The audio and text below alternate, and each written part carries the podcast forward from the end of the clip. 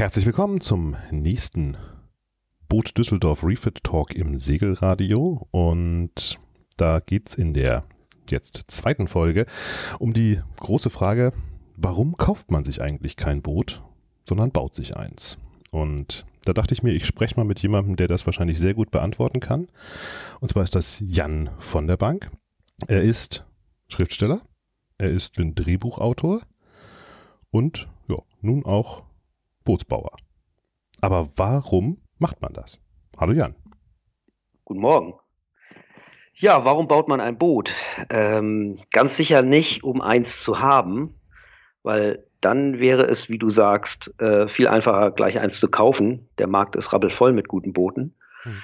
Ähm, man baut ein Boot, weil man genau das tun will, ein Boot bauen. Also um den Prozess des Wachsens eines Bootes selber mit den Händen zu begleiten und auch zu begreifen. Hm. Dir geht es also nicht darum, ein Boot zu haben im Endeffekt, sondern dir geht es wirklich darum, diesen, ja, dass, dass das Schiff entsteht. Das ist so, so ein künstlerischer Schaffensprozess. Ja, also äh, es ist auf jeden Fall Kreativität und auch Sachverstand gefragt. Äh, in, während dieses Prozesses immer wieder neu, weil immer wieder andere Fragestellungen und Probleme auftauchen, die man lösen muss. Aber natürlich werde ich am Ende dieses Prozesses ein fertiges Schiff haben. Und dann wird sich das Ganze sozusagen natürlich wandeln. Dann, dann, dann möchte ich das Schiff auch ausnutzen. Also es ist jetzt nicht so, dass ich sage, ich baue nur und äh, es ist egal, was dabei rauskommt oder es ist ähm, das Schiff, das fertige Schiff hinterher interessiert mich nicht. Das wäre natürlich Quatsch. Das Schiff soll natürlich genau so sein und ich möchte auch das, was ich jetzt während des Baues mir vorstelle, Beschlagsanordnungen, technische Details und so, das möchte ich nachher in der Praxis überprüfen und mich auch dran erfreuen, hoffentlich, und nicht sagen, oh, was hast du da für einen Murks gebaut? Mhm. Das ist also auch so ein bisschen so ein, so ein äh, Prozess, um rauszufinden, wie hoch ist der Gütegrad der eigenen seglerischen Kenntnisse. Also bin ich eigentlich tatsächlich schon so weit gewesen, das zu machen oder wie viel Fehler baue ich da ein und kann ich die korrigieren oder was muss ich machen, um die zu korrigieren? Es geht schon tatsächlich auch so ein bisschen drum, wie man so landläufig als Plattitüde sagt, sich selbst zu finden.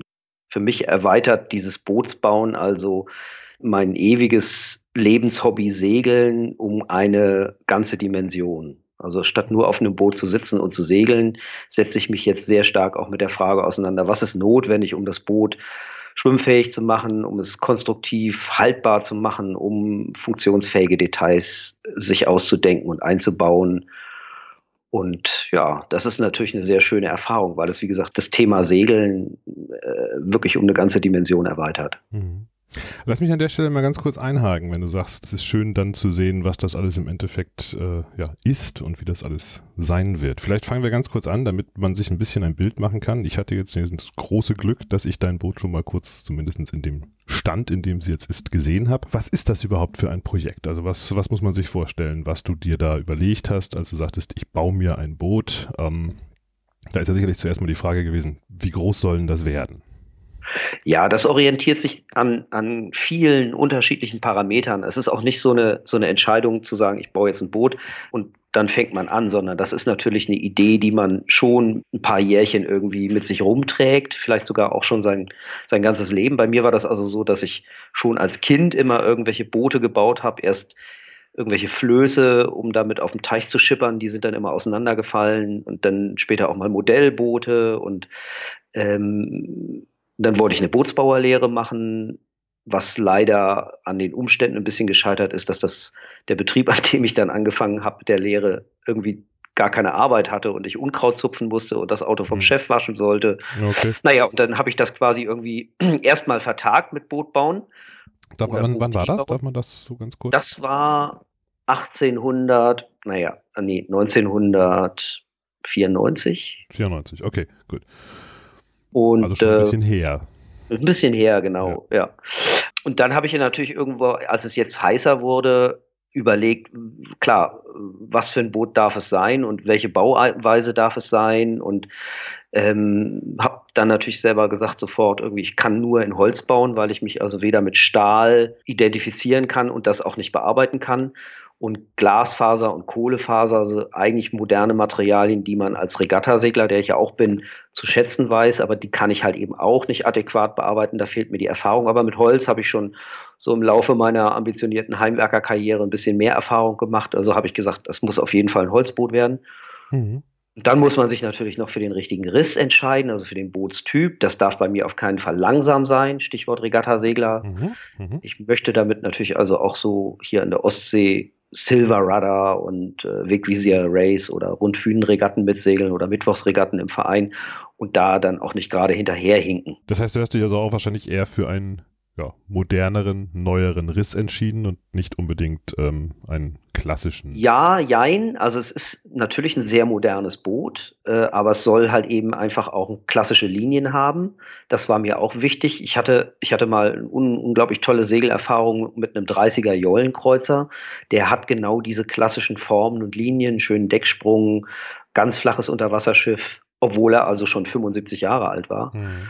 Und bei meinem eigenen Boot wollte ich also Teile von diesen, von diesen Stilelementen auch übernehmen. Es wird also ein, ein sogenannter Retro-Racer, ähm, wie man das so beschreiben könnte.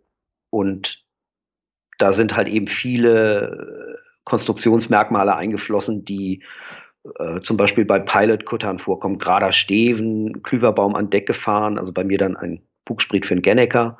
Mhm. Ähm, und ein klassisches Yachtheck mit einem klassischen Appeal, aber gleichzeitig halt eben flaches Unterwasserschiff, sehr leicht gebaut, mhm. tiefe Kielflosse mit einer Bleibombe dran und ein sehr leicht, leistungsfähiges Rig. Also ich äh, versuche da äh, tatsächlich irgendwie so ein bisschen, das ist ein Unikatis-Schiff, das ist gezeichnet von Martin Menzner von Berkemeyer Yachts. Das wollte ich gerade sagen. Wie, wie, wie geht man daran, wenn man so eine Ideensammlung hat, dass man erstmal, ich meine, jetzt hat nicht jeder von uns unbedingt ähm, Schiffbau studiert und einen tiefen Einblick darin, wie eigentlich Schiffe funktionieren. Ähm, das heißt, du hast dir einen bestehenden Plan genommen und den modifiziert? Also ich habe tatsächlich mir auch nicht zugetraut, selber irgendwas zu zeichnen.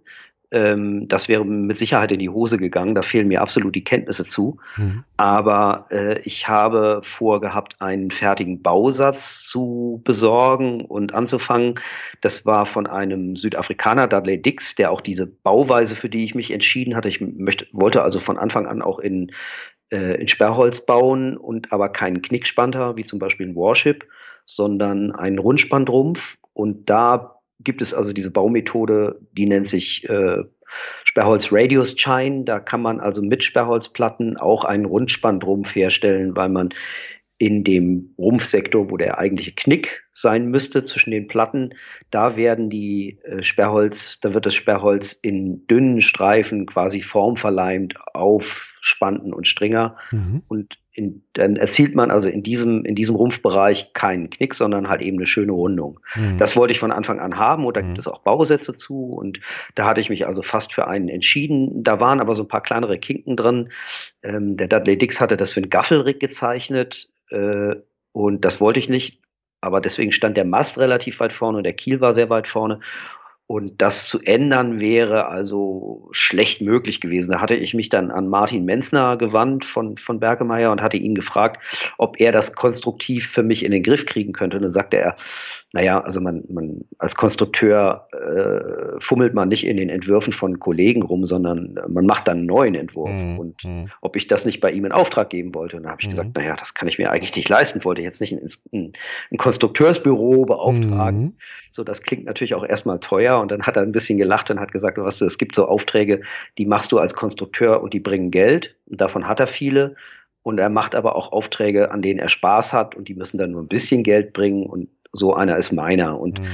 folgerichtig wird er wahrscheinlich, mein, nachdem wir das veröffentlicht haben, äh, in Auftragsanfragen äh, versinken.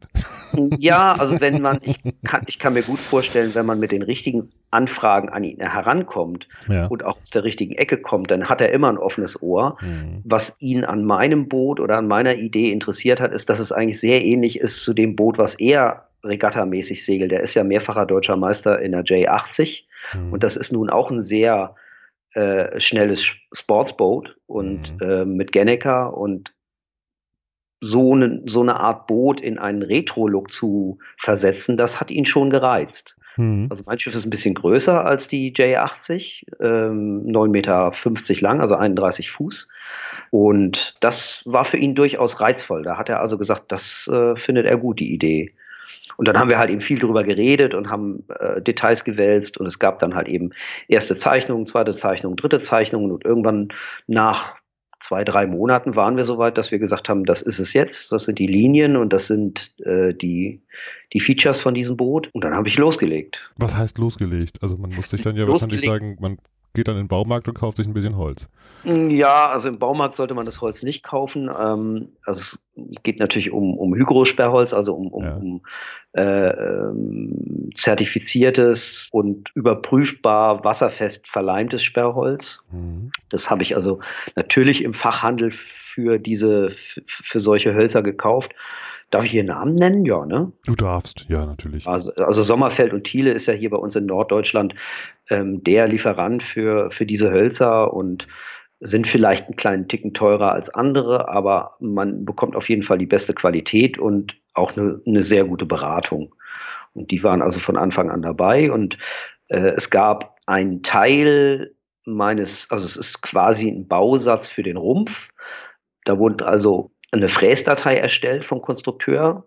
Der hat quasi auf, auf den genormten Sperrholzplatten Frästeile verteilt, also Spantenstücke, mhm. mhm. Längsstringer, so dass es ökonomisch ausgenutzt wurde, der Platz auf den Sperrholzplatten.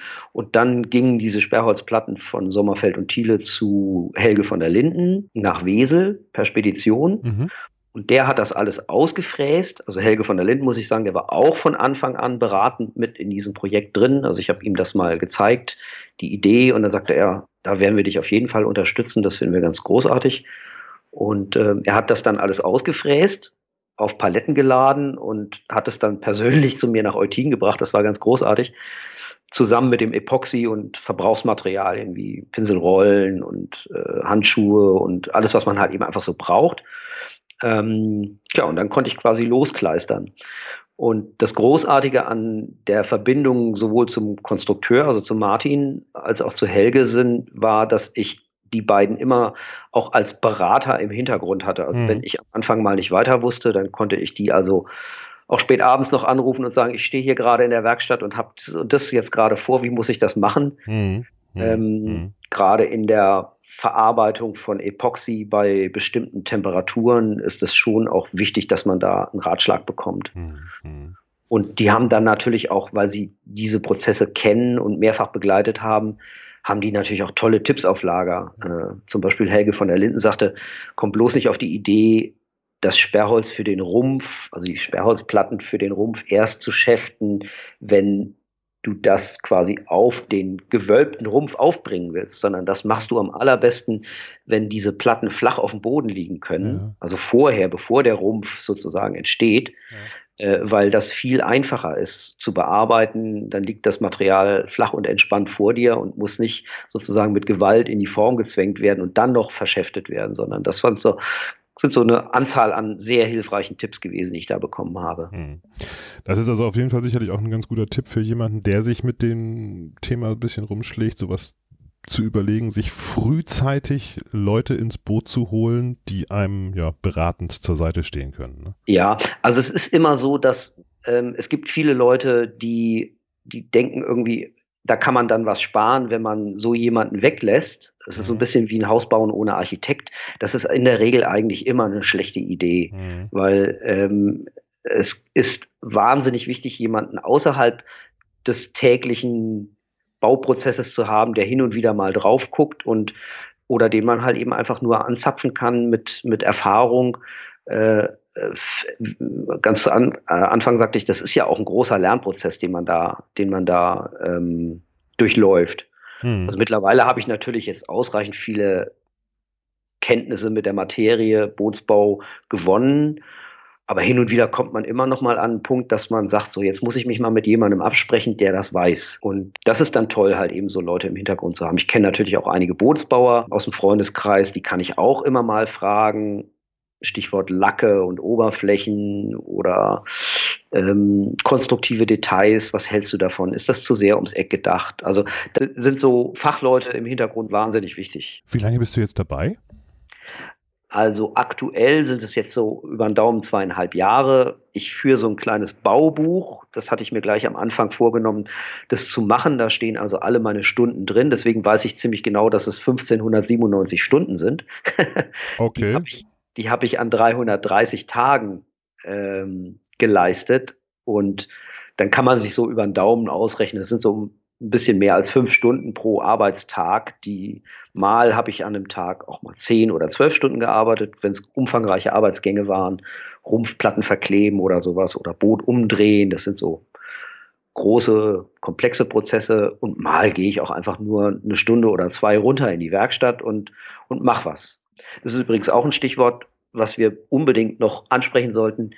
Ähm, ich darf das Boot ja zu Hause bauen oder ich kann das Boot zu Hause bauen.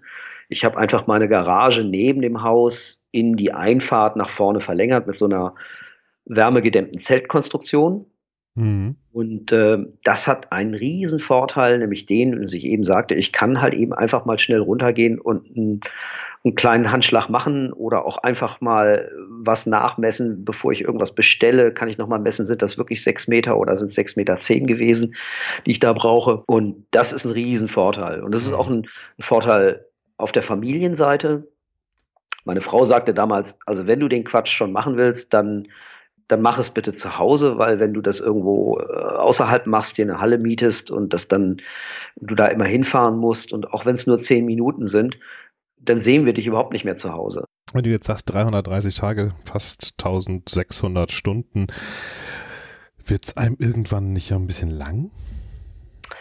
Ah, da sind wir wieder am Anfang. Wenn es eigentlich darum geht, dieses Boot zu bauen, dann wird es einem natürlich nicht so lang, weil hm. ja das Boot im Moment für mich nur einen einzigen Zweck hat, nämlich gebaut zu werden. Hm. Und den Zweck erfüllt das Boot jedes Mal, wenn ich dran baue, ganz hervorragend.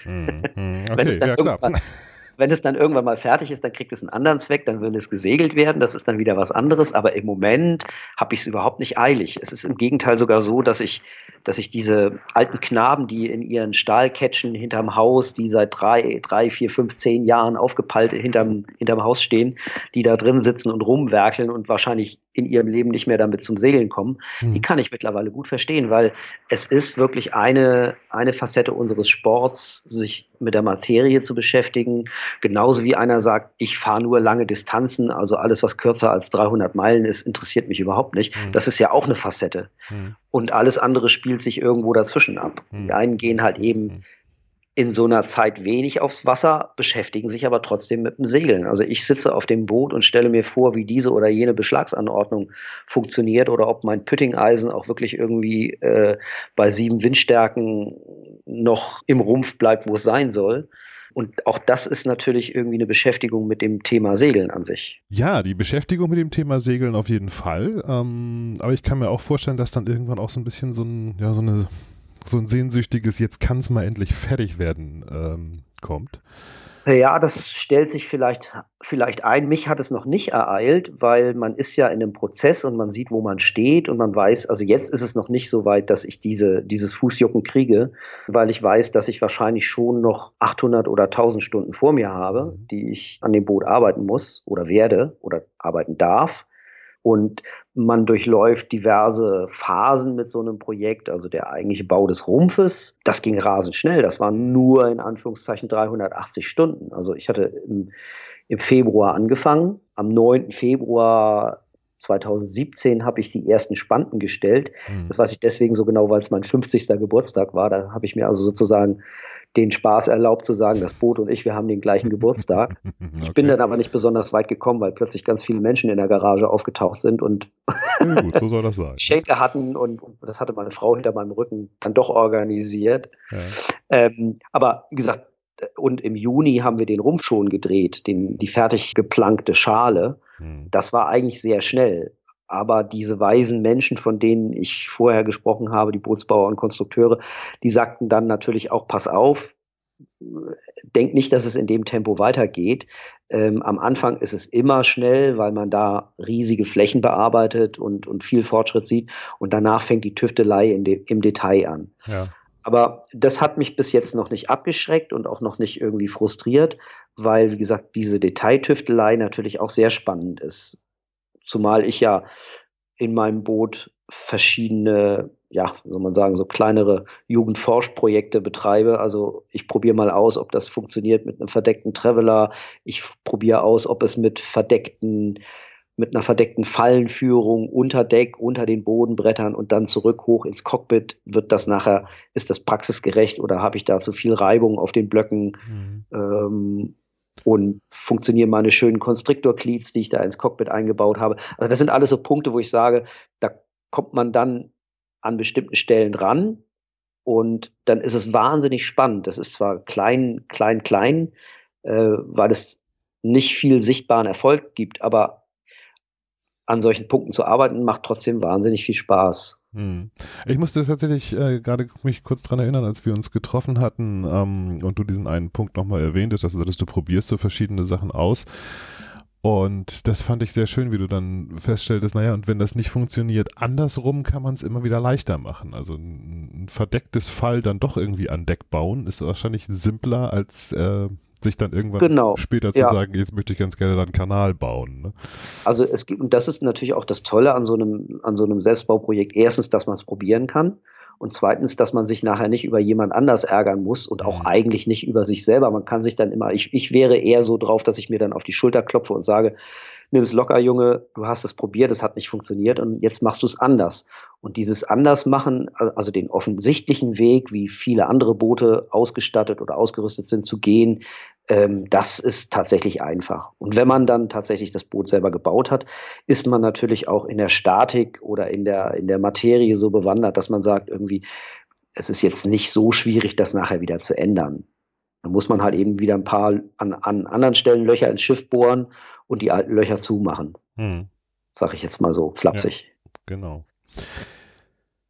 Wenn man sich das Boot jetzt anguckt, ich hatte so das soll jetzt nicht abwertend klingen, aber in dem Moment, wo ich um die Ecke bog, sah ich ähm, ja eigentlich ein sehr modern geschnittenes Helgoländer Bördeboot vor mir stehen.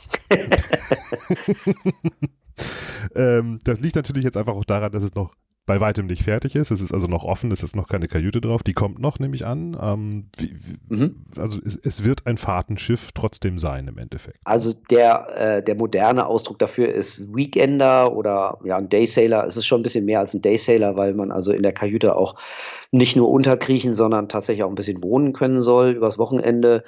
Das wird nicht das Schiff werden, mit dem man jetzt sechs Wochen in Urlaub fährt. Ja. Ähm, also es gibt eine kleine Pantry und einen Kartentisch mit einem Kühlschrank drunter oder einer Kühlbox vielmehr. Kleinen Tisch, vier Kojen, vier feste Kojen und ähm, für mich ist an so einem Boot auch wichtig, dass da unter Deck eine gewisse Sherry-Atmosphäre herrscht. Also ja. so eine nackte Höhle, die einfach nur weiß gestrichen ist, das wäre mir zu wenig. Deswegen muss das auch ein bisschen wohnlich sein. Es gibt also auch unter Deck klar lackierte Mahagoniflächen und nachher wird es da auch ein Öllämpchen geben und schöne gemütliche Polster. Ähm, ich habe da auch extra so zwei Sherry-Sitze reingebaut. Das sind so Schalensitze, die in der Rumpfkrümmung die, die Rumpfkrümmung nachempfinden, äh, wo man sich so richtig reinlümmeln kann. Ähm, also das soll schon auch gemütlich sein. Das ist doch aber dann schon auch ein bisschen Kompromiss zwischen, ja, du sagtest äh, anfangs ein bisschen, dass du ja durchaus Regatta ambitioniert bist. Aber Nö, Kompromiss wäre, wäre, wenn das jetzt schrecklich schwer wäre, aber dadurch, dass das alles sehr minimalistisch ist und auch, dass es alles, ähm, das ganze Boot ist überwiegend aus 8 mm Okume-Sperrholzplatten gebaut und also auch im Innenausbau sind nirgendwo fette Hölzer, außer da, wo, äh, wo ich sage jetzt mal, wo statisch gesehen eine Menge Material notwendig ist, rund um den Kielkasten, äh, die Bodenwrangen und ähm, Stützknie am Kielkasten. Das ist natürlich alles relativ massiv und dann auch schwer, muss mhm. es aber auch sein. Und der Rest ist eigentlich filigran und leicht. Also ich glaube, na klar kann man so ein Schiff immer leichter bauen und dann wird es auch noch schneller, aber ich würde mal sagen, dass der Kompromiss schon eindeutig auf der, auf der Performance-Seite ist. Mhm. Also ähm, da gibt es kein Klo aus Porzellan, also unser Klo wird wahrscheinlich ein Plastikeimer werden. Hm. Und äh, es gibt, wie gesagt, keine, keine aufwendigen, schweren Geschichten in dem Schiff. Hm. Du hast eben gerade das Holz kurz angesprochen. Ähm, vielleicht greifen wir an der Stelle nochmal rein. Spielt Nachhaltigkeit für dich eine Rolle, wenn du sagst, ich baue ein Boot jetzt heutzutage? Mittlerweile schon. Ähm, Also ich habe natürlich, wie gesagt, angefangen, das Holzboot zu bauen oder diese Idee, das Boot aus Holz zu bauen, eher von der konstruktiven Seite her mhm. gedacht und mhm. gesagt, so das ist, das ist das Material, was ich mir am ehesten zutraue und was auch sehr, sehr schön Fehler verzeiht. Also man kann da auch mal an Stellen, wo man zum Beispiel keine Schraubzwinge ansetzen kann, einfach eine Spacksschraube ins Holz drehen, mhm. äh, die dann festhält, bis der, bis das Epoxy getrocknet ist und nachher dreht man diese Schraube wieder raus und macht das Loch mit Epoxy zu. Mhm. Also das verzeiht ein bisschen Grobschlechtigkeit am Anfang, was gut ist, um sich in die Perfektion reinzuarbeiten. Nachher, wenn man in die Endoberflächen kommt, in Furniere und in, in Lacke und so weiter und so fort, da sollte man dann natürlich aufpassen, dass man nicht mehr grobschlächtig zu Werke geht, sondern dass man es halt eben wirklich sichtbar schön macht.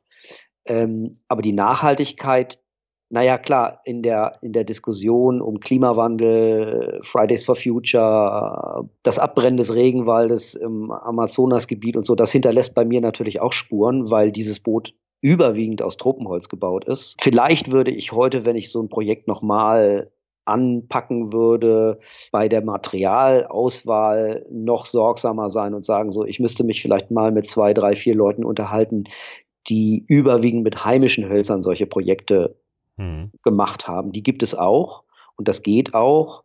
Und da muss man natürlich rausfinden, wie viel, um ein wie vielfaches ist das aufwendiger und wo ist es sinnvoll.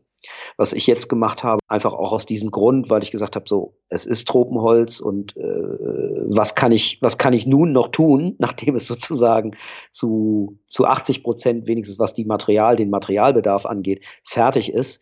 Ähm, ich habe dann so eine kleine Spendenaktion ins Leben gerufen, mit einer äh, Regenwaldstiftung namens Oro Verde. Mhm. Ähm, die machen so, ähm, die geben auch Schulungsmaterialien an Schulen raus und äh, an Universitäten, begleiten aber auch Pflanzprojekte in Mittel- und Südamerika.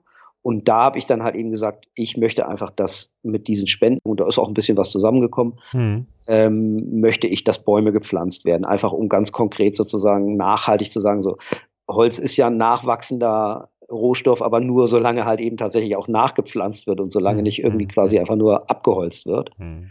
Und das ist ja das Wichtige. Also äh, natürlich muss man darauf achten, zertifizierte Hölzer zu verwenden. Man sollte sich vielleicht sogar auch nochmal in einer zweiten Instanz absichern, ob diese Zertifikate, die man da vermeintlich bekommt, auch tatsächlich echt sind, beziehungsweise ob das auch wirklich zutrifft, dass das zertifiziertes mhm. Holz ist, dass es nicht einfach nur behauptet wird. Aber da gibt es halt eben jede Menge Möglichkeiten, auch gerade über solche, solche Umweltstiftungen rauszufinden, äh, wo kommt denn nun das heikle Holz her und wo kommt das Holz her, was tatsächlich irgendwie in kontrolliertem und auch in nachwachsendem Anbau geschlagen wird. Mhm. Du hattest eben schon angesprochen, man kann auch eine ganze Menge heutzutage mit heimischen Hölzern machen. Hast du da auch irgendwelche Erfahrungen äh, gesammelt oder ist das? Nee, eigentlich, also wie gesagt, ich, das, mein Boot besteht zu, zu 80, 90 Prozent aus ähm, aus Okume-Sperrholz. Das ist also, Okume ist, ist, afrikanische Eiche, das kommt irgendwo aus Ghana oder also aus afrikanischen tropischen Gebieten. Mhm. Und aus Sipo-Mahagoni, das ist also ein sehr schönes, sehr durables, dichtes Mahagoniholz und ich hatte nur in der Vorbereitung auf das Projekt zwei Projekte im Internet gefunden.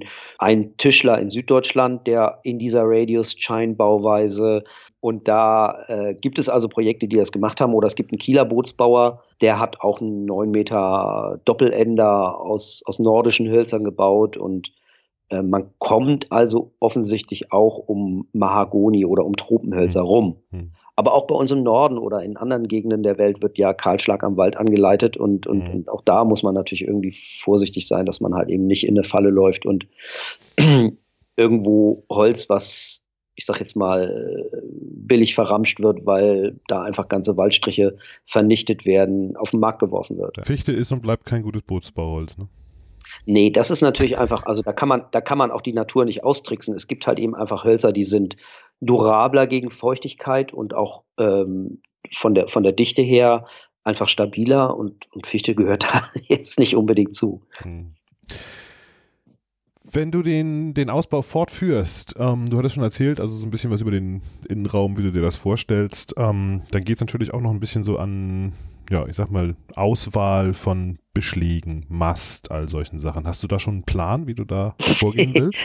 also ich muss lachen, weil der Mast, den ich habe, das ist ein ganz fantastischer Kohlefasermast. Ähm, der stammt und auch ein teurer Kohlefasermast. Ich musste ihn aber nicht bezahlen, weil er stammt von einer MUM 30 und ist ein, ein Transportschaden, Versicherungsschaden. Der ist nämlich abgebrochen. Mhm. Aber Kohlefaser hat die angenehme Eigenschaft, dass man sie wieder schäften und kleben kann. Mhm. Das als Aluminium kann man zwar auch schäften, aber ähm, bei Kohle sieht man das nachher nicht mehr. Mhm.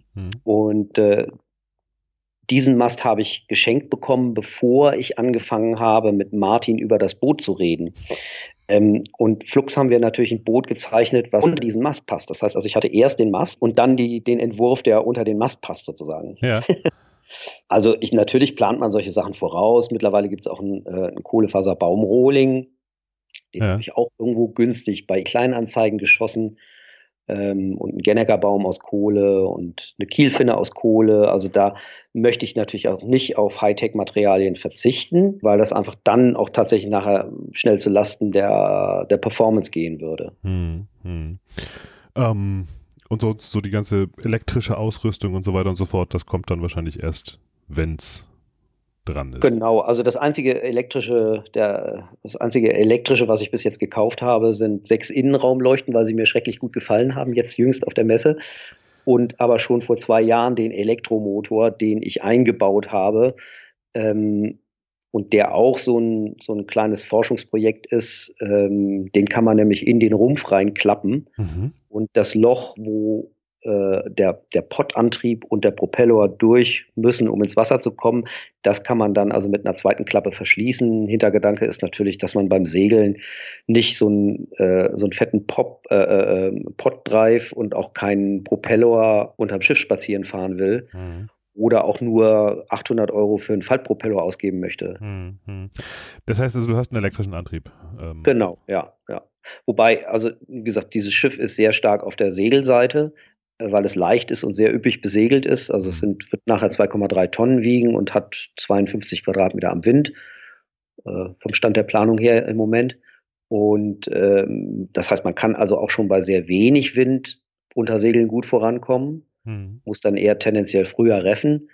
Ähm, und dann braucht man den Motor eigentlich nicht, um, ich sag jetzt mal, 400 Meilen irgendwo hinzumotoren, sondern nur so als Flautenschieber und für Hafenmanöver. Hm. Das ist so die, die, der Hintergedanke hinter dem Elektromotor. Ist eigentlich Elektrik oder Elektromotor eigentlich auch die vernünftige Wahl, oder? Da, da, scheiden sich im Moment ja die Geister, weil ich werde natürlich Lithium-Ionen-Ferrobatterien kaufen müssen, um halt eben die Leistung auch bereitzustellen. Hm ähm, damit man halt eben auch einen gewissen Aktionsradius hat und nicht irgendwie tagelang laden muss, bis man wieder fahren kann, sondern man möchte natürlich irgendwie auch mit einem Schnellladegerät relativ schnell den Akku wieder vollkommen. Dann ist man bei der gleichen Diskussion, die im Moment in der Automobilbranche vorherrscht. Wie umweltfreundlich ist es denn nun, emissionsfrei zu fahren, wenn man halt eben diese Lithium-Ionen-Akkus braucht? Mhm. Aber vom Prinzip her kommt beim beim Segelboot oder mindestens bei, bei, meinem Boot noch die Überlegung hinzu, dass man schrecklich viel Gewicht spart, weil so ein Oller Bootsdiesel in der kleinsten Größenklasse, also ich sage jetzt mal irgendwas zwischen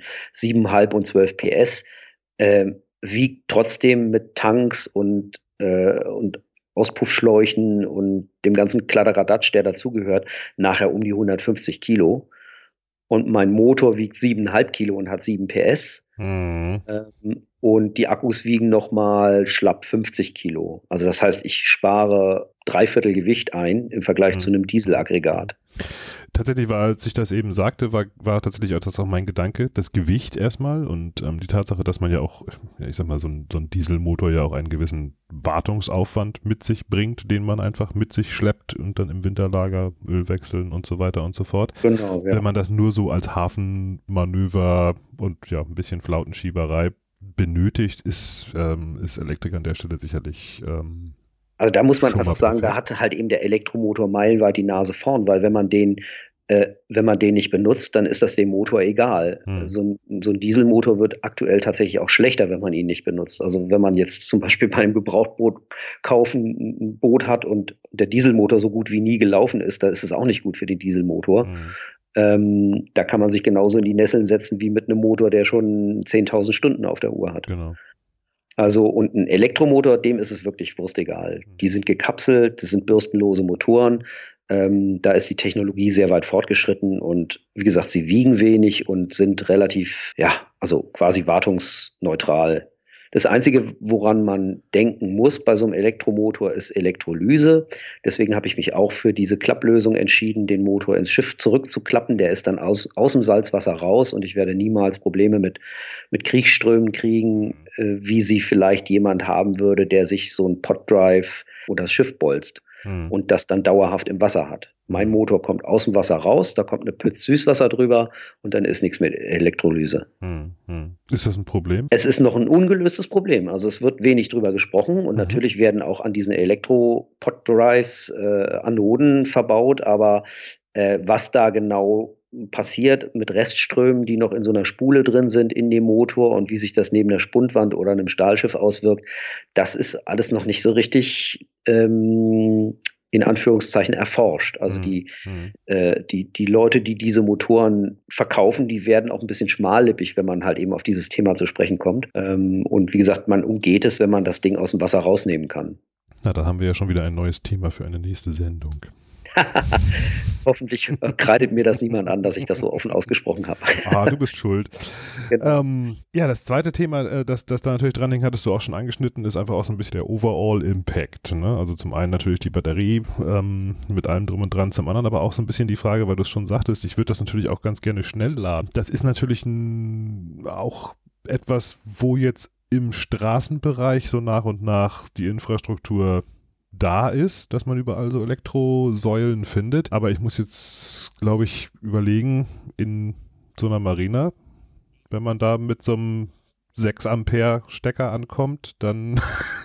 nee, das, ähm, also das, die Ladegeräte, die für diesen Zweck verwendet werden, wir reden hier auch nicht über 38 Kilowatt, das ist ja keine, keine Motorjacht, die, die 40 Knoten fahren soll. Hm. Ähm, also auf mein Boot sollen zwei, äh, zwei 100 Ampere Stunden Lithium-Ionen-Akkus mit 24 Volt drauf. Und das Ladegerät, was ich dazu anschaffen werde, das ist ganz normal mit 220 Volt zu betreiben und wird vermutlich um die 50 oder 60 Ampere abgeben können. Das heißt also, man kann ähm, in drei Stunden und einem Keks irgendwie die Batterien wieder aufladen mhm. bei voller, bei voller Leistung. Und das ist so ungefähr das, was eine normale 220 Volt Steganlage in den meisten Marinas abzugeben mhm. bereit ist. Wenn man da mhm. versucht, mehr rauszusaugen, dann springen da die Sicherungen raus. Und da muss man halt eben ja, einfach dann irgendwie so. äh, äh, Kompromisse machen. Aber wie gesagt, man fährt ja mit einem Boot, wenn man in der Marina liegt, also wenn man jetzt nicht ankert, dann hat man so einen so ein 220 Volt Landstrom. Den nimmt man sich dann natürlich auch zügig und dann lädt man und am nächsten Tag kann man weiterfahren. Denkst du für unterwegs, wenn du denn am Ankerplatz liegen würdest, ähm, auch an, an, an andere alternative Energiegewinnung hab an ich, Bord? Habe ich, hab ich tatsächlich drüber nachgedacht, aber nicht vielleicht die Richtung, die du jetzt äh, äh, vermutest. Also ich würde mir keine Solarzellen aufs Schiff packen, weil das mh, hm, erstens. Um es vorwegzunehmen, ich dachte gerade an eine Brennstoffzelle. Aha, okay. Ich dachte an einen, an einen normalen kleinen äh, Inverter-Generator. Okay. Äh, den gibt es auch für 3, 4, 500 Euro schon in der stattlichen Leistungsklasse. Die machen dann natürlich ein bisschen Lärm, mhm. ähm, aber dann müsste man eventuell eine von den Bugs-Kisten schalldämmen und ein bisschen entlüften. Und dann könnte man damit auch auf Turn gehen und sagen, so, ich brauche gar keinen Landstrom, sondern dann tuckert das Ding halt eben mal zwei Stunden und dann ist die Batterie halt eben wieder wenigstens halb voll hm. fürs nächste Hafenmanöver. Hm. Es gibt das, ich habe mich also da auch schon ein bisschen informiert. Man kann sogar, dann wäre das ein klassischer Hybridantrieb, da also diesen kleinen äh, Generator laufen lassen und der Strom, der auf der einen Seite in die Batterie reingeschoben wird, kann gleich auf der Rückseite wieder in den Motor abgeführt werden. Also mhm. es wäre sogar so, dass man dann quasi mit einem Benzinantrieb quasi Außenborder mit dem Umweg über den Elektroantrieb äh, weiterfahren kann. Also das wäre eine Alternative für, für, für einen Wochenturn mal. Wollte ich gerade sagen, das ist natürlich eine gute Idee, sowas parat zu haben, auch wenn man sich überlegt, dass man doch mal eine längere Strecke machen genau. muss genau. unter Umständen. Ne? Dass man ja. eine Reserve an der Stelle noch parat hat, ja. Genau. Also das wäre eher meine Lösung. Brennstoffzellen sind noch relativ teuer, gibt es zwar schon im Yachtbereich auch, aber ich glaube, das ist noch, äh, also für mich finanziell außer Reichweite. Also äh, wenn ich jetzt meine gesamte Antriebseinheit, da kommen also die, die Akkus werden sowas um die 3000 Euro kosten, das Ladegerät vielleicht nochmal 500 Euro, dann noch Sicherungen, äh, Kabel und so weiter und so fort. Also ich werde, der Motor war relativ günstig, der hat 1000 Euro gekostet. Also wenn ich jetzt alle Posten zusammenzähle, habe ich meine gesamte Antriebseinheit vielleicht nachher für 6000 Euro gekauft. Und das ist immer noch deutlich günstiger als äh, ein Diesel. Natürlich teurer als ein Außenborder, aber als ein, ein Einbaudiesel kostet mit Sicherheit 10.000, 12.000 Euro, eher mehr. Und hm. ein Außenborder, ein klassischer Außenborder, kostet ja mit 7 PS auch schon fast 2000 Euro. Hm. Hm. Und hängt immer hinten hässlich am Schiff. Ja, das ist natürlich ein Thema und ich muss gestehen, ich fand dies ganz, ganz sexy, das zu sehen, wie das da bei dir da einfach so hochgeklappt unterm Boot ist. Vor allem hast du ihn dann auch da, wo du ihn haben möchtest äh, und eben nicht hinterm Vor, vor Ruder. genau. genau. Ja. Das ähm, ist natürlich gerade im Hafen durchaus von Vorteil. Wie geht's weiter mit deinem Bau? Die nächsten Bauschritte werden sein, die äh, Mahagoni-Außenhaut zu vollenden. Also das ist jetzt alles furniert. Ähm, es fehlen aber noch kleine Furnierstücke am Innenspiegel und an der Fußreling innen und eine Mahagoni-Kappe auf der Fußreling. Und das sind die nächsten Schritte. Dann kommt irgendwann der Rohbau des Aufbaus. Wird natürlich wahnsinnig spannend, weil das Schiff dann tatsächlich irgendwie sich auch optisch der Vollendung nähert, auch wenn der Aufbau dann wieder abgenommen wird. Und wenn der Aufbau quasi geformt und wieder abgenommen ist, dann werde ich das Teakdeck verlegen. Mhm. Und äh, ja, dann darf der Aufbau erstmal nachher wieder draufkommen. Das hat konstruktive bzw. arbeitstechnische Gründe. Ich kann also viel einfacher das Teakdeck verlegen, wenn ich aus dem Ausschnitt des Aufbaus noch mit Schraubzwingen arbeiten kann auf den Seitendecks. Ja, also einmal draufbauen und dann wieder abnehmen. Und genau, ja. Liegt das irgendwo daneben. Genau, du baust, du baust das ganze Produkt, äh, Projekt ähm, ja nicht nur zu Hause, sondern trotzdem auch recht öffentlich. Ne? Du bist ähm, da auf Facebook sehr aktiv. Ja, also ich, ich stehe da so ein bisschen auf dem Standpunkt, äh, geteilte Freude ist doppelte Freude.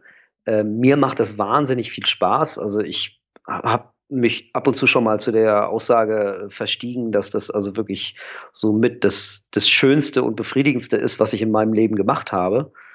Ähm, und das ist also eine, durchaus eine Sache, über die man dann auch gerne redet.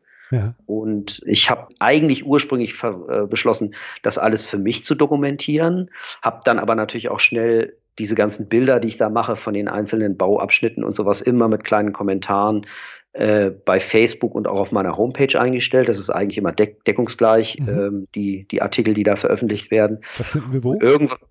Bitte? Die finden wir wo? Deine Homepage? Findet ihr also äh, auf Facebook unter dem, unter dem Slogan oder unter dem Schlagwort BBB, Backe baut ein Boot. Backe ist ja mein Spitzname. Ich wollte sagen, warum eigentlich Backe? Aber das ja, das ist mein Spitzname bei den Contender-Seglern in der Jollenszene. Okay. Ich weiß gar nicht mehr, das ist so lange her, dass ich den bekommen habe, wie das kam. Aber da habe ich natürlich auch wegen der äh, Phonetik irgendwie gesagt, so, das passt ganz gut. Backe baut ein Boot. Mhm. Und ähm, auf meiner Homepage, die findet man unter Jan von der Bank zusammengeschrieben .wordpress.com und da muss man dann im Reiter oben dieses backebauten Boot suchen, Menüpunkt und äh, da ist dann letzten Endes die gleiche äh, der gleiche Bilder- und Beschreibungsprozess im Gange. Das habe ich von Anfang an gemacht. Mhm. Äh, es ist also die ganze Reise durch diesen Bootsbau dokumentiert. Und ich habe auch auf der Messe jetzt von meinem Verleger erfahren, der meine Kinderbücher, meine, meine Klabauter-Kinderbücher und meine beiden Segelromane verlegt, dass er also nicht abgeneigt wäre, nachher tatsächlich auch ein echtes Buch aus diesen ganzen Blog-Eintragungen zu machen, um diese Reise zu dokumentieren, auch mhm. unter dem Titel Backebauten Boot. Mhm. Mhm. Aber dazu muss das Boot natürlich erstmal fertig werden. So. Ja, klar. Das machen wir hinterher. Mhm. Aber bis dahin kann man dir auf jeden Fall auf deiner Webseite und auf Facebook. Genau, also wann immer ich was Spannendes mache am Boot, versuche ich möglichst zeitnah das dann auch einzustellen. Habe ich mir jetzt so angewöhnt irgendwie und will es auch weiter durchziehen. Es ist auch mittlerweile zweisprachig, also man, mhm. es ist auch auf Englisch Deutsch und auf Englisch, weil ich relativ viele interessante oder interessierte Anfragen bekommen habe aus dem englischen Sprachraum. Also da gibt es zum Beispiel auf Facebook so ein, das nennt sich Wooden Boat Forum. Mhm. Da sind äh, Holzboot-Enthusiasten oder eine andere Gruppe heißt I'm Building a Boat. Das ist also auch überwiegend englischsprachig. Mhm. Und für die mache ich das natürlich, dass ich das dann halt eben auch auf Englisch schreibe. Mhm. Das so öffentlich zu machen, ist ja immer so ein bisschen auch so ein ja, ich sag mal, so ein zweischneidiges Schwert, wo man sich am Anfang Gedanken drüber machen muss. Also auf der einen Seite kann ich mir gut vorstellen, man kriegt auch bestimmt viele gute Tipps, aber sicherlich doch auch hier und da, ja, ich sag mal so, Möchtest du jetzt auf unseren Erstkontakt anspielen, wo, wo wir beide mal äh, auf Facebook diskutiert haben, ob diese oder jene Beschlagsausrüstung sinnvoll ist? Tatsächlich hätte ich das gerne großzügig unter den Tisch fallen lassen, aber wenn du das äh, Thema schon Nein, anschneidest. Ich finde, das ist ja, finde, das ist ja eine, eine sehr, äh, ich muss mal sagen, erstens ist es eine typische Geschichte und zweitens ist es auch eine lustige Geschichte. man, man redet dann darüber äh, und es ist nicht immer so, dass man dann irgendwie oder dass ich da sagen kann, so, da habe ich jetzt absolut recht mit meinem Standpunkt oder das ist dann eben so Punkt, sondern das regt ja auch zum Nachdenken an. Also ich habe auch schon viele tolle Anregungen bekommen. Natürlich ist manchmal auch einfach heiße Luft dabei, aber Gott sei Dank bis jetzt irgendwie eigentlich nie sowas wie Missgunst oder, oder ähm, ja, blöde Kommentare gibt's hm. da eigentlich selten. Hm. Manchmal gibt's ein bisschen naive Fragen, aber auch die kann man ja wohlwollend beantworten. Ich glaube, ich glaube, das spielt dann einfach auch, auch ganz häufig eine, eine, Rolle, wo, wo der jeweils andere auch gerade steht. Ne? Ich glaube, ähm, das war, war jetzt, um es nochmal an unserem Beispiel aufzu, aufzuziehen, halt auch genau der Punkt. Ne? Also für mich ist natürlich, wenn ich mir sage, ich will mit, ich will ein Boot haben, mit dem ich über den Atlantik segel, ähm, dann habe ich natürlich unter Umständen ein bisschen andere Dinge im Kopf, die ich für wichtig halte, ähm, als wenn du sagst, ähm, gut, wenn dann wirklich irgendwas kaputt ist, dann kann ich das immer noch äh, in Ruhe reparieren. Ne? Na klar, und wie gesagt, ich werde mit meinem Boot bestimmt nicht über den Atlantik fahren, sondern über die Ostsee und alleine deswegen zum Beispiel würde sich ja für den Atlantik, würde ich, wenn ich das wollte, natürlich auch immer einen Dieselmotor auf dem Schiff haben wollen, wegen der Reichweite und. Ja, das weiß ich schon gar nicht mehr so, ob das unbedingt tatsächlich so ist. Aber das werden wir dann in, in, einer späteren Folge zum Thema Motoren nochmal erläutern müssen. Dann müsste es mindestens halt eben ähm, ziemlich, ziemlich potente Generatoren geben, mhm. beziehungsweise ähm, Hybrid- und Ladesysteme. Und das ist natürlich auch was, was auf so einer leichten, schnell segelnden, kleineren Yacht wie meiner eigentlich gar keinen Platz hat und auch nicht notwendig ist. Also ich denke fast, dass es tatsächlich bei, bei Langstrecken tauglichen Varianten mehr und mehr in diese Hybrid-Variante geht. Einfach weil der, der stromerzeugende Generator an der Stelle ähm, kleiner, besser, handlicher ist. Ich meine, es hat sicherlich auch einen Grund, dass in der Berufsschifffahrt, in den großen Dampfern heutzutage fast nur noch riesige Elektromotoren ihren Dienst tun und daneben ein Generator. Ne? Ja. Ähm, aber das ist ein anderes Thema. Ähm, wir waren eigentlich gerade hier beim, beim, beim öffentlichen Bau auf Facebook und Co. Also das sagst du, ist auf jeden Fall eine, eine Sache, die sich bewährt hat bei dir. Ja, also es macht vor allen Dingen auch Freude. Ich sehe das Ganze tatsächlich irgendwie, also den ganzen, ganzen Bau und auch diese, diesen Aspekt äh, der öffentlichen äh, Darbietung der, des Bauprozesses auch wirklich so ein bisschen unter dem ganz egoistischen Gesichtspunkt des Lustgewinns für mich. Das mhm. Bootsbauen macht mir Spaß und darüber zu reden, das macht mir genauso viel Spaß. Und natürlich ist es toll, irgendwie äh, das herzuzeigen, was man da baut und, und Leute kommen und gucken das an. Ähm, und durch diese, durch diese Aufmerksamkeit bekomme ich auch Feedback zurück. Jetzt nicht nur unbedingt von, äh, von Paddelbootbauern oder von vage an so einem Prozess Interessierten, sondern tatsächlich auch von handfesten Profis, also von Bootsbauern. Mhm. Und da kommen dann manchmal wiederum Tipps zurück, die ja im wahrsten Sinne des Wortes mit Geld nicht aufzuwiegen sind. Mhm.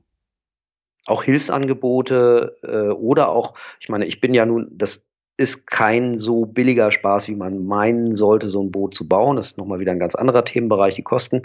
Ähm, aber äh, Unterstützung oder auch nur die Tatsache, dass ich zum Beispiel Werftkonditionen bekomme, dass ich also von den, von den Zulieferern in der Branche, von Helge von der Linden und von Sommerfeld und von Haken, wie eine kleine Werft behandelt werde, hm. ähm, und auch nicht zuletzt deswegen, weil ich natürlich auch zeige, was ich da tue. Mhm. Dann auch hin und wieder mal darauf hinweise, in Anführungszeichen dann auch wirklich die Werbetrommel rühre, ist das natürlich eigentlich auch ein angenehmer Nebeneffekt so.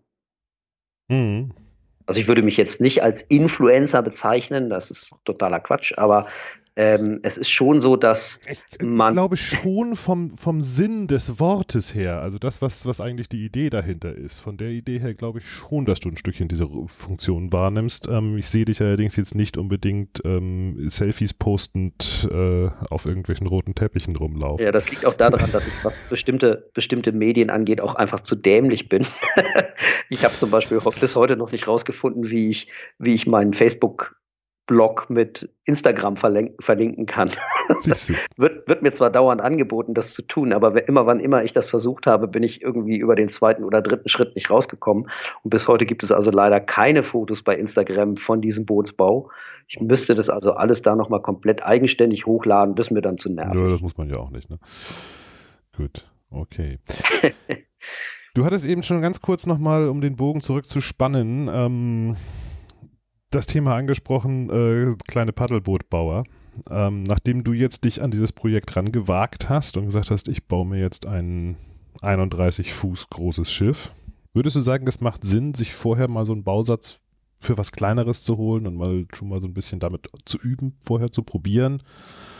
Ich würde sagen, das ist Geschmackssache. Also wenn man selber sagt, man braucht das, also man muss natürlich immer von seinen eigenen Fähigkeiten und auch von seinen Bedürfnissen ausgehen, das ist natürlich für den Bauprozess kann das absolut sinnvoll und hilfreich sein, sowas vorher schon mal gemacht zu haben. Ich habe jetzt nicht das Gefühl, dass ich am Anfang schrecklich viele Fehler gemacht habe, aber auch natürlich durch die gute Beratung, sprich was Epoxy angeht und Lacken oder durch meinen Konstrukteur, die gesagt haben, nee, das machst du lieber so oder so. Ich habe es nicht gebraucht. Ich bin aber auch vom Typ her jemand, der zum Beispiel, ich, ich, ich gehe nicht trainieren beim Segeln, also bei meiner Regattasegelei, das habe ich, das habe ich irgendwann aufgehört zu machen, weil ich bin lieber gleich im Wettkampf. Also ich mhm. fahre gerne zu einer Regatta und bin dann auch relativ schnell äh, auf Betriebstemperatur. Ich brauche also nicht irgendwie so eine Anwärmphase und wöchentliches Training permanent, um in der Materie zu bleiben. Also das ist, zu mir passt es nicht so, mhm. aber zu anderen Leuten passt es. Ich kenne andere Selbstbauer, man hat dann so hin und wieder auch über diese Bloggeschichten Kontakte zu anderen äh, Selbstbauern, die dann sagen, ja, ich habe erstmal das Boot gebaut und das Boot gebaut und jetzt wage ich mich an das große Stück ran. Äh, hatte auch ein Freund von mir, der auch Bootsbauer ist, der hat gesagt, willst du nicht erstmal was Kleines bauen? Und habe ich dann gesagt, nee, wer weiß, vielleicht habe ich da nachher keine Lust mehr. also ich wollte gleich das Boot bauen, was ich nachher auch hm. haben und segeln möchte. Also insofern ist es, ist es typabhängig. Hast du eine Idee, wann es soweit ist, dass du segeln wirst? Ja, also abgesehen davon, dass es eigentlich egal ist, ähm, ich sage dann immer schnodderig im Juni und nicht in welchem Jahr. Gut, im Oktober ähm, will damit auch keiner anfangen. Ne? Nee, ähm, also es ist, es ist tatsächlich fast ein bisschen unerheblich, wie lange es dauern wird. Irgendwann möchte man dann natürlich soweit sein. Ich habe jetzt nur so ein vages Gefühl, nächstes Jahr wird es auf jeden Fall noch nicht fertig. Mhm. Das hat auch finanzielle Gründe ich muss zwischendurch dummerweise immer ein bisschen Geld verdienen mit meinem Brotberuf, mhm. um es dann auf dieser Seite wieder aus dem Fenster werfen zu können. Und jetzt erwartet da wäre man aber von einem Schriftsteller und Drehbuchautor, dass das Geld in Hülle und Fülle ins Haus fließt. Ja, da räusper ich mich mal höflich. also beim Drehbuch geht es mit den, mit den Einkünften. Das ist auch tatsächlich mein Hauptberuf. Ja. Die Schriftstellerei, das ist auch wieder eher so ein Hobby. Gerade wenn man, wenn man in der Wassersportnische schreibt, ist es doch eher, äh, sind die Stückzahlen doch eher klein. Mhm. Ähm, was nicht heißt, dass es nicht Spaß macht. Also ich würde nicht jetzt einen Mainstream-Krimi schreiben wollen, der im, in der Eifel spielt, mhm. nur weil er sich gut verkauft. Mhm. Das muss ich aber sehr wohl bei Drehbüchern machen. Da schreibe ich ja für, fürs ZDF, für den Alten. Mhm. Ähm, der spielt in München und hat eigentlich in der Regel nichts mit Wasser zu tun. Obwohl wir jetzt gerade tatsächlich einen Stoff haben, weil mein Produzent gesagt hat, was, du baust ein Boot, dann schreibst du doch mal was über einen Bootsbauer am Starnberger See. Hm. Und das ist also das aktuelle äh, Krimi-Stück, was ich in der Arbeit habe. Da äh, dürfen wir wahrscheinlich noch nicht so viel drüber verraten. Dann. Aber nee, darf ich noch nicht. Aber, aber das kommt auch, es ist auch, es wird auch erst diesen Winter gedreht und kommt dann sicherlich auch erst nächstes Jahr irgendwann im Herbst oder sowas äh, ins Fernsehen. Wir werden ähm, uns dann aber, erinnern. Bitte? Wir werden uns dann erinnern, wenn wir es sehen. Ich werde das natürlich auf meinen Kanälen auch verkünden. ja. ja. Ähm, aber ich muss, wie gesagt, da auch zwischendurch mal Geld verdienen und insofern wird es dann doch wieder ein bisschen länger dauern. Und aber es ist überhaupt nicht schade, weil ich habe nicht das Gefühl, dass mir irgendwas wegläuft und ich habe auch nicht das Gefühl, dass mir irgendeine ein, ein begrenzter Vorrat an Motivation durch die Finger rennt und ich nächstes Jahr keine Lust mehr habe. Aber das sieht ja so aus, als ob der Plan relativ gut voranschreitet und du auch äh, ja, guter Dinge bist, da weiterzumachen.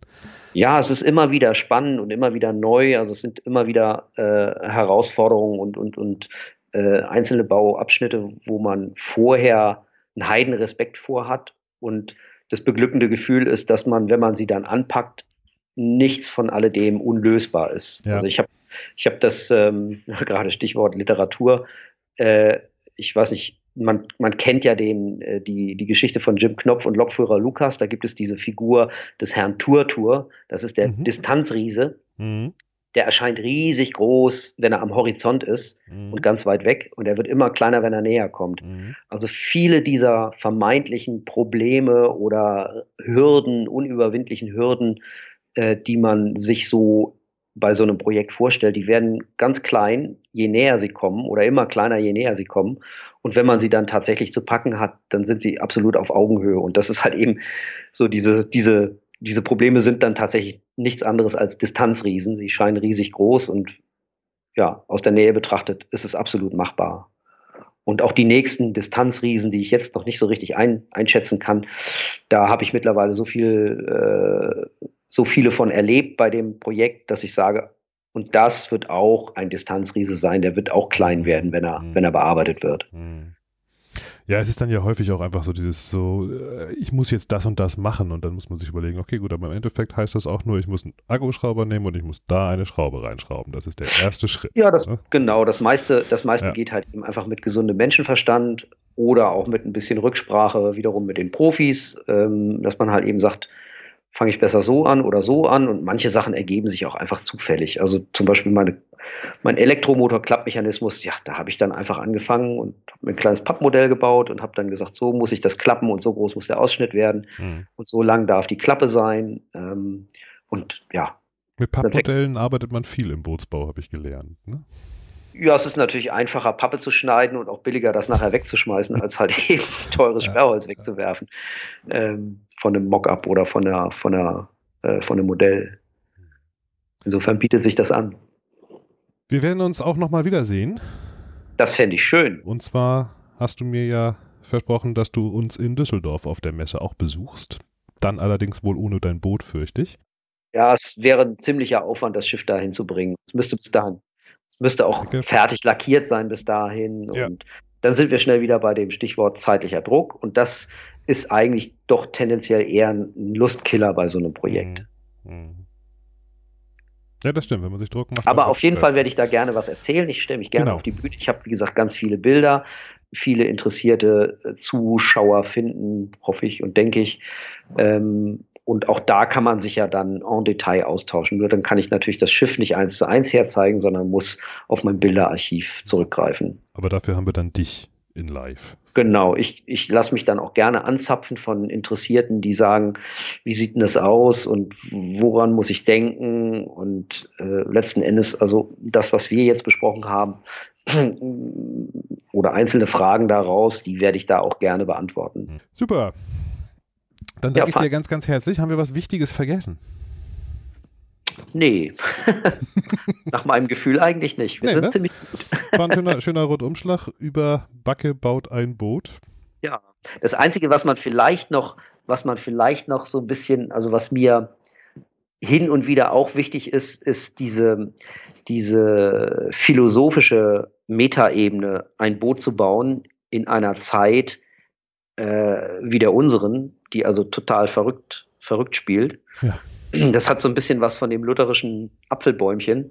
Mhm. Ähm, also wenn man, ich habe ich hab ja angefangen, das Boot zu bauen, als Donald Trump US-Präsident geworden ist. Und es hat was absolut Beruhigendes, in die Garage runterzugehen, die Tür zuzumachen, die Musik an, eine Flasche Bier auf und dann ein Boot zu bauen mit seinen Händen und da was ganz Konkretes, Liebenswertes zu erschaffen und diese bekloppte Welt einfach draußen zu lassen. Das hat was Kontemplatives und was mhm. unglaublich Beruhigendes und auch was unglaublich Befriedigendes. Also man muss, man kann damit auch wirklich gut eine Stressbewältigung äh, betreiben und auch das ist an sich irgendwie eine Qualität in so einem, in so einem äh, Projekt. Also jeder, der, der schon mal was mit den Händen gebaut hat und nachher stolz drauf zurückblickt, der weiß genau, was ich da meine. Das setzt aber voraus, dass man sich an der Stelle eben auch genau zurücknimmt und keinen Zeitplan, Stress aufkommen lässt, sondern dass man wirklich sagt, das ist jetzt der Sinn des Ganzen und wenn es fertig ist, wird es fertig. Ne? Ja, also da kommen, da greifen halt eben einfach ganz viele Sachen ineinander. Äh, es, es darf nie zum Stress werden, es darf auch nicht zum Stress mit der Familie werden. Das ist natürlich auch für mich unglaublich, ein unglaublicher Segen, dass ich so eine großzügige Familie habe, die mich da machen lassen. Äh, und es ist, wie gesagt, äh, der absolute Vorteil, dass ich das zu Hause tun kann, mhm. in der eigenen Garage äh, weil ich dann also natürlich fürs, fürs Abendessen verfügbar bin. Dann heißt das Abendessen fertig, dann muss ich mal eben meinen Pinsel fallen lassen. Dann gehe ich rauf zur Familie und wenn die Kinder im Bett sind, dann kann ich nochmal wieder runtergehen und, äh, und eine Runde basteln. Oder mich auch einfach nur aufs Boot setzen und über die Dinge nachdenken, die das Boot betreffen. Ja, ja. Planen kann man wahrscheinlich auch am besten, wenn man da direkt vor Ort sitzt. Ne? Ja, also auf dem Schiff zu sitzen und Detaillösungen äh, wirklich am, am lebenden Objekt, hätte ich jetzt beinahe gesagt, nachvollziehen zu können, das ist auch schon ein großer Vorteil. Viele Dinge kann man gar nicht am Reißbrett planen, viele Dinge kommen einfach auch unterwegs in so einem Prozess. Hm. Und wie gesagt, diese, diese Befriedigung, die in, dem, in der eigentlichen Tätigkeit lebt, die hilft einem einfach auch irgendwie, also beim Blick auf die bekloppte Welt um uns herum, irgendwie da einen gewissen Seelenfrieden aufrechtzuerhalten. Das wäre jetzt eigentlich ein schönes Schlusswort. Ich wollte gerade sagen, eigentlich ist es ein wunderschönes äh, Schlusswort. Und ähm, ich glaube, wir werden davon das eine oder andere in deinem Live-Vortrag dann in Düsseldorf wahrscheinlich auch nochmal zu sehen und zu hören bekommen, wie du dich da vor der Welt versteckst, wenn ich das so sagen darf. Jan, ich danke dir ganz, ganz herzlich für die ja, doch gute Stunde, die wir uns über dein Projekt unterhalten haben. Ich freue mich sehr, dich in Düsseldorf wieder zu sehen. Ähm, wann genau du deine Vorträge hältst, das gibt es dann auf äh, boot.de, Refit Center, da gibt es dann das Programm in Kürze auch zu sehen. Und ja. Ja, wenn es nach mir geht, gerne, gerne nachmittags irgendwann, da bin ich besser in Fahrt als vormittags. Obwohl jetzt ging es, jetzt ging es ja auch gerade. Und wir bedanken uns natürlich bei den Zuhörern für ihre Aufmerksamkeit und sag mal Tschüss, bis denn. Ne? Ja, ich sage auch Tschüss und danke.